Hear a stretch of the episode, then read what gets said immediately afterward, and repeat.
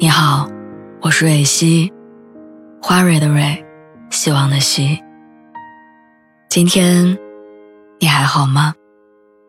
你可以在微信公众号和微博中搜索“蕊希”，每天晚上我都会用一段声音陪你入睡。听完今天的故事，祝你晚安，做个好梦。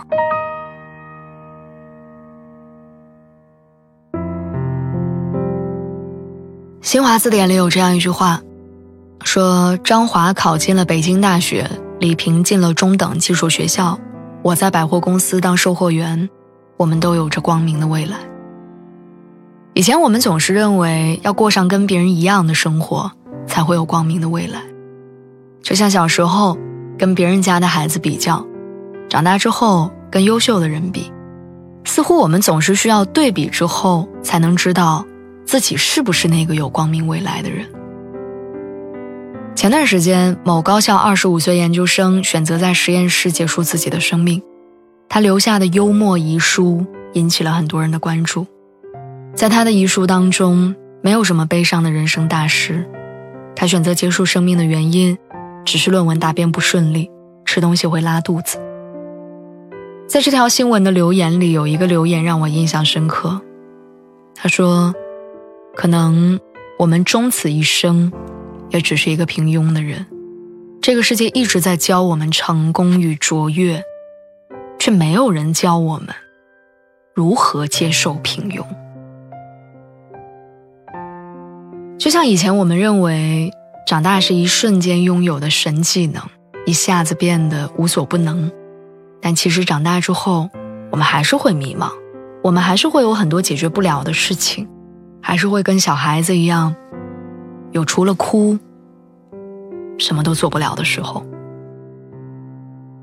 几个月之前，在北京外企工作了三年的闺蜜离职回老家，当了一名小学英语老师。说不震惊于她的决定是假的。这几年，她为了工作几乎全年无休，时常工作到凌晨。她拼了命的努力，一心想在事业上有成绩，因为她认为只有站在行业顶端，被人仰望。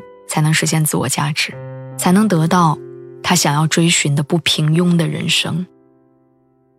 但他渐渐发现，因为没有规律的工作和饮食习惯，身体越来越糟。年纪不大，眼睛、颈椎不断出现各种毛病，还患上了严重的胃病。有一段时间，因为工作暴瘦了将近二十斤，最后项目还被无限推后。闺蜜说，她在那一刻才突然明白。拼了命追求成功，结果什么都没得到，反而把最珍惜的身体给弄垮了。其实人生放下一些执念之后，真的会比之前开心。陈道明曾经在节目里讲过一句话，他说：“世界上没有那么多的主角，大部分人一辈子可能都要甘于寂寞，或者甘于平庸。”知乎上有一个关于接受自己平庸的回答：不要为了超越那些同行者或者先驱而烦恼，努力去认识、拥抱自己，才是平庸的定义。这世间不管是怎样的存在，追寻幸福的机会都是同等的。